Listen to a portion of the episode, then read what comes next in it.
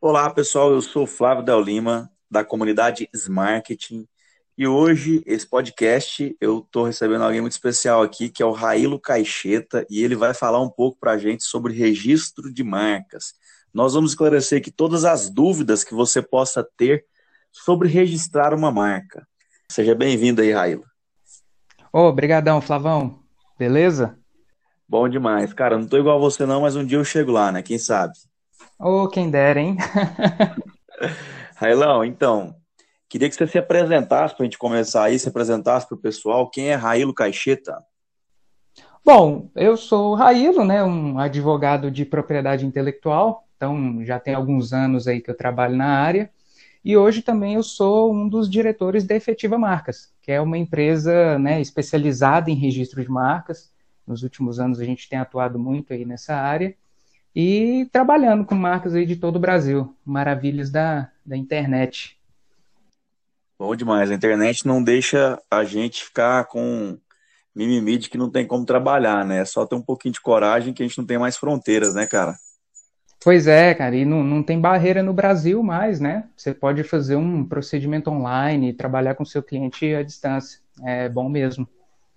Nossa, muito legal. Então vamos lá, para começar, me fala aí um pouquinho e fala para o pessoal o que, que seria o registro de marcas, para quem nunca ouviu falar sobre isso. Tá, então vamos lá. É, o registro de marcas ele é um procedimento que você faz no INPI, que é o Instituto Nacional de Propriedade Industrial. Então, é um órgão do governo que te concede os registros, né? Então, é uma maneira de você proteger sua marca. Então, você tem um nome de uma empresa, um nome de um, de um produto, de um serviço, e você quer registrar isso, você quer garantir que outras pessoas não usem esse nome. Então, você faz esse procedimento administrativo nesse órgão e eles avaliam se eles te concedem ou não a marca. Eles vão olhar lá se, dentro da categoria que você quer, né, do ramo comercial que você atua, se não tem nenhum nome parecido, se ninguém já tem registro para aquele nome, para aquela logo, e, e aí eles avaliam se eles vão te conceder isso.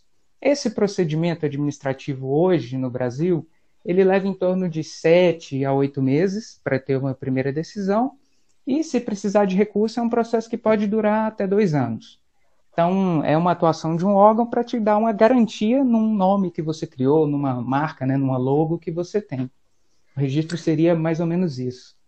Interessante você falar aí do tempo, né? Porque eu já trabalho também com, com design de marcas aí há alguns anos e eu sei de histórias aí de não muito não muito distantes assim em relação a tempo, mas eu sei de histórias de ano 2000 de, de pessoal aí que começou a registrar uma marca no, no, no ano 2000, 99, que demorou 15 anos para sair. Então hoje o processo, até mesmo pela internet, está muito mais facilitado e muito mais rápido do que era antes, né?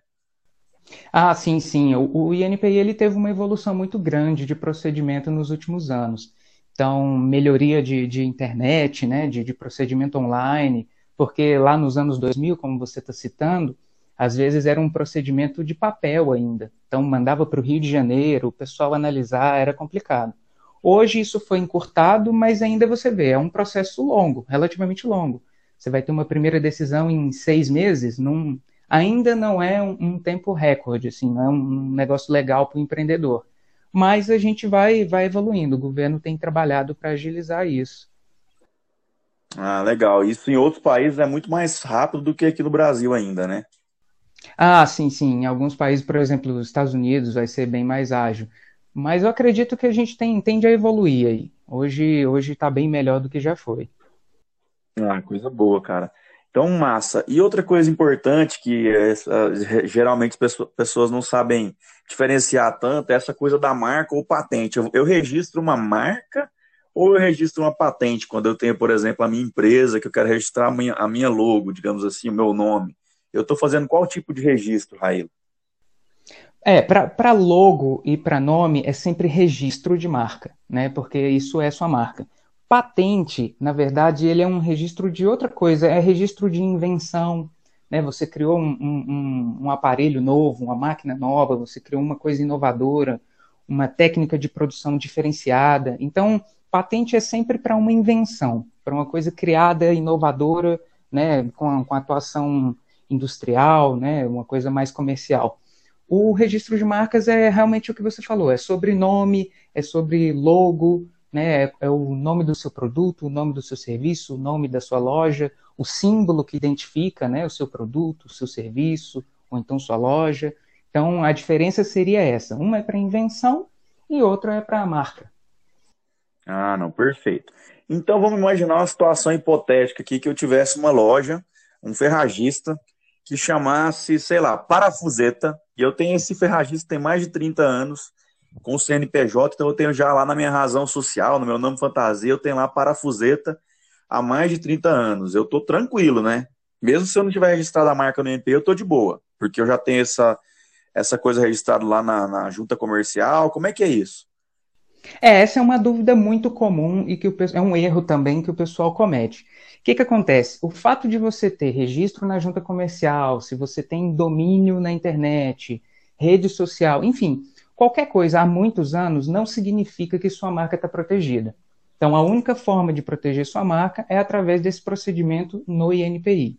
Então, é, é mais ou menos, eu costumo citar, é você ter um imóvel.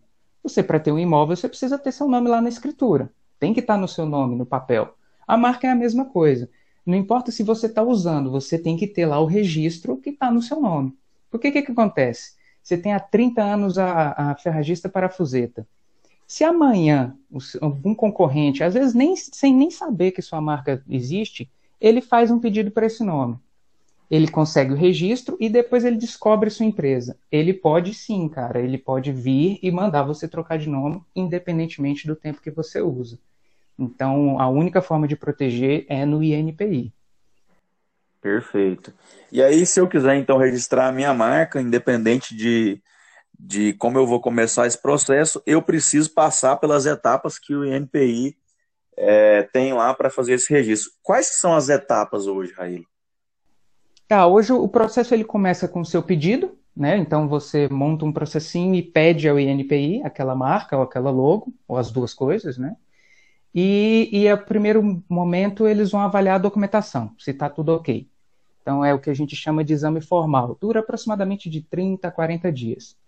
Depois disso, eles publicam sua marca, então eles dão publicidade, né? Ela cai no sistema para que outras pessoas consultem e começa a contar um prazo de 60 dias para que outras empresas ou pessoas contestem sua marca. Às vezes você tem uma marca parecida e você viu ali, você vai falar, INPI, você não pode conceder para ele isso. Passou esses 60 dias, aí entra na fila de julgamento. É quando o INPI vai avaliar se ele te concede ou não essa marca. Esse é o passo mais demorado do processo. Ele vai durar aí uns quatro meses, porque são muitos pedidos, né? Então, passou esses quatro, cinco meses, sai a decisão do INPI, ou concedendo sua marca ou negando. Se conceder a marca, você tem que pagar um decênio, né, que é uma taxa final do processo, ou se não conceder, você tem que entrar com recurso, que é o que a gente já tinha falado antes. Aí vai enrolar aí um processo mais um ano, um ano e pouquinho, até eles julgarem esse seu recurso. Compreende. E para eu fazer esse registro de marca, eu preciso necessariamente ter um CNPJ ou eu posso fazer isso no, no meu nome enquanto pessoa física mesmo, Raelo? O, o, o, registro ele pode ser feito tanto no CPF quanto no CNPJ. A gente recomenda sempre que você faça no CNPJ se você vai ter uma empresa trabalhando com isso. Você vai emitir nota fiscal, você vai ter site registrado no CNPJ. Então, assim, o ideal é que você faça o registro na pessoa, né, no CNPJ ou no CPF, que vai trabalhar com essa marca. Então, por exemplo, você é um médico e você tem um consultório né, com o seu sobrenome, você quer registrar essa marca do seu sobrenome, bom, você é médico, você atua com CPF. Então você pode sim registrar no seu CPF, não tem problema nenhum, não é uma barreira. Ah, legal, muito bom. E aí você falou dessa coisa do decênio aí. Como é que é essa dúvida? O pessoal tem muito essa dúvida de do que, que é o decênio. Que, que é isso? É uma taxa que você paga uma vez só? O que, que é? É, o decênio, na verdade, é só um nome né, mais, mais chique né, para falar 10 anos, vamos dizer assim. É uma taxa que você paga para o INPI, para o governo, para você ter exclusividade daquela marca pelos próximos 10 anos. Então, esse é o prazo de validade da marca. Você paga uma taxinha e durante 10 anos essa marca é exclusiva sua. Acabou esses 10 anos, o que, que você faz? Renova por mais 10. E aí você sempre pode ir renovando por 10 e 10 anos, enquanto você tiver a marca, enquanto você utilizar ela comercialmente. Isso é o decênio hoje.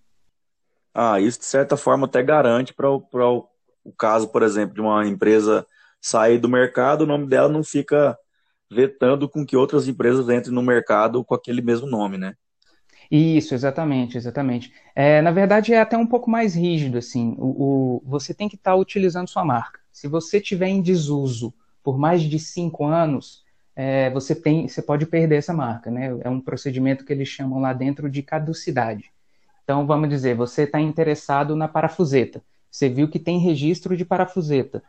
E, e você olhou na internet, não achou nada, viu que essa pessoa não está usando a marca há mais de cinco anos, você pode entrar no INPI e contestar essa marca. Mas aí é um, é um procedimento mais específico. Isso pode morrer com 10 anos, se ninguém contestar, ou se alguém contestar, é só provar que ele não usa há 5 anos. Ah, perfeito. E quais os tipos de registro de marcas que podem ser feitos, Railo? Tipo, existem mais de um tipo? O que, que você pode registrar hoje? Hoje você pode registrar nome, né, que é o que chama de nome nativo. Você pode registrar só a logo, né, só o desenho, vamos dizer assim, aquele Vzinho da Nike, né? Você pode registrar só a figura, que a gente chama de figurativo, e você pode fazer um registro misto, que misto seria o nome e a logo, né? Um nome e um símbolo. Existem outras, outras, outras modalidades assim de registro, como tridimensional, né, que seria mais ou menos a imagem ali do, do potinho do Yakut, ou a imagem 3D ali do Toblerone, né? Existem outros tipos de registro, mas de marca, né, como nome e logo, são esses três modalidades. Ah, perfeito. Então, beleza. Fiz um processo de registro, né? Comecei a registrar a marca. Passou oito meses aí eu consegui o registro dessa marca do da parafuseta. E aí, se eu quisesse, eu poderia, por exemplo, com base nisso, tentar requerer o domínio, o domínio endereço do site, né? www.parafuseta.com.br, que não é meu. Eu posso fazer esse requisito, já que a marca registrada agora é minha? É, sim e não. Vamos lá se esse domínio estiver sendo usado por alguém que está na mesma área de atuação que você, ou seja, ferragista, como a gente definiu, aí você pode requerer. Você pode falar, olha, você está usando parafuseta, que é uma marca registrada minha em ferragista. E esse domínio está sendo usado para isso, então eu posso tirar você do ar. Agora, pode ser que parafuseta seja a marca de um refrigerante, por exemplo. E esse site é um site para refrigerante aí infelizmente você não vai conseguir tirar esse domínio da pessoa, porque o registro de marcas ele é separado por categorias, por classes. Então você faz o registro de parafuseta em ferragista, que não tem nenhum problema com parafuseta em refrigerante, ou automóvel, ou design gráfico, entendeu? Então é separado por categoria. É isso que tem que ser analisado. Ah, legal. E você tem algum caso emblemático de registro de marca que você possa contar para a gente? Esses cases que a gente vê aí de, de cases interessantes sobre registro de marca? Alguma coisa que você lembre? Ah, pô, tem, tem aqui de Goiás, né? Acho que é bom a gente falar da, da nossa casa aqui. Quando ocorreu com a TIM, a TIM celular, quando chegou no Brasil, eu acho que é um dos casos até que a gente conta no nosso blog. É, a TIM, quando chegou no Brasil, ela, ela encontrou aqui em Goiás uma empresa também chamada TIM, da área de telecomunicações. Eram, se eu não me engano, eram ex-funcionários da Telegoiás, né, que tinham essa empresa.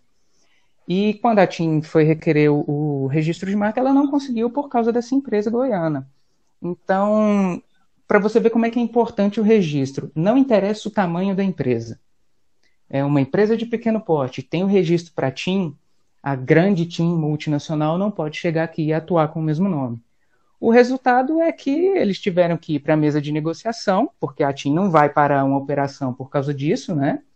E entraram num acordo aí para ceder esse nome para TIM celular. Provavelmente, né, tendo em vista o tamanho da TIM, alguns milhões devem ter rolado nessa negociação. Ah, que legal. E é uma história goiana, né? A gente está aqui em. Goiás e é uma história daqui mesmo, né? Isso, Goiânia. Interessantíssimo. Pô, bom, legal, bem legal. Raílo, eu queria. É, a gente já está chegando aqui no nosso final, acho que foi muito esclarecedor esse papo que a gente bateu aí durante esses quase 15 minutos. Eu queria, em nome da comunidade Marketing, te agradecer né, por você ter cedido esse tempo para conversar com a gente, dizer que foi muito esclarecedor e por fim, se você quiser falar alguma coisinha pro pessoal aí, deixar um momento de despedida para você aí. Não, que isso. Eu que agradeço a oportunidade, estou sempre disponível. E se o pessoal quiser saber um pouquinho mais, é só entrar lá em www.efetivamarcas.com.br. É isso. Perfeito. A Efetiva Marcas é nossa parceira aqui da CSM e fica aí o contato deles para vocês. Pessoal, quero mais uma vez agradecer ao Raílo. Grande abraço. Sucesso para você, Raílo. Abração, Flávio. Até mais. Tchau, tchau. Até mais. Um abraço.